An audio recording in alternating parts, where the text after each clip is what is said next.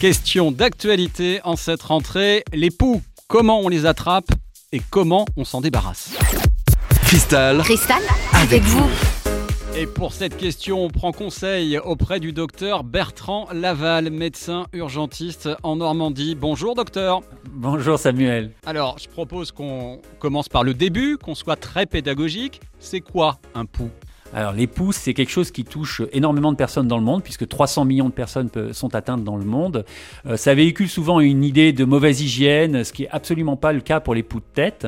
Euh, et ça touche essentiellement effectivement les enfants de 4 à 8 ans, donc pour la rentrée, euh, tout le monde est concerné. Alors vous parlez de, de poux de tête, il y en a plusieurs catégories de poux?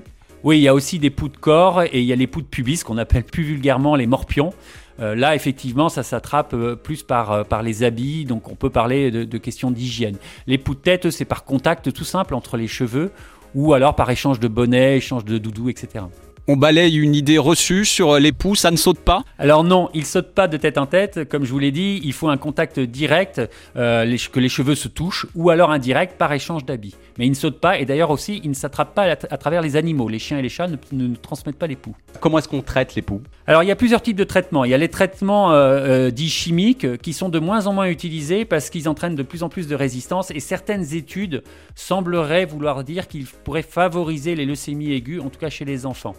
Euh, sinon, il y a les traitements euh, plus mécaniques qui consistent à asphyxier le pouls avec des lotions ou des sprays. Euh, il faut également associer un peignage fin avec des peignes très fins pour enlever les lentes. D'ailleurs, les lentes sont beaucoup plus faciles à voir que les poux, ils sont situés à la base des cheveux. Il y a des techniques qui consistent à raser la tête, mais c'est un petit peu radical. Et couper les cheveux, c'est bien, mais ça favorise l'application du traitement, mais ça n'enlève pas les poux. Et enfin, il y a les, techniques de grand-mère, euh, comme euh, rincer euh, les cheveux à l'eau vinaigrée, qui ne sont pas inutiles, mais qui en soi ne peuvent pas être suffisantes. Il faut associer le reste. On s'en débarrasse relativement facilement de ces sales bestioles? Alors oui, on s'en débarrasse, il faut faire une première application, renouveler en général 8 à 10 jours après. Maintenant, euh, effectivement, ce qu'il faut, c'est traiter euh, l'ensemble des personnes de la famille. Par contre, uniquement ceux qui sont symptomatiques. Ceux qui ne sont pas symptomatiques, à cause du risque de résistance, on surveille, mais on ne traite pas. Merci beaucoup, docteur. De rien, Samuel.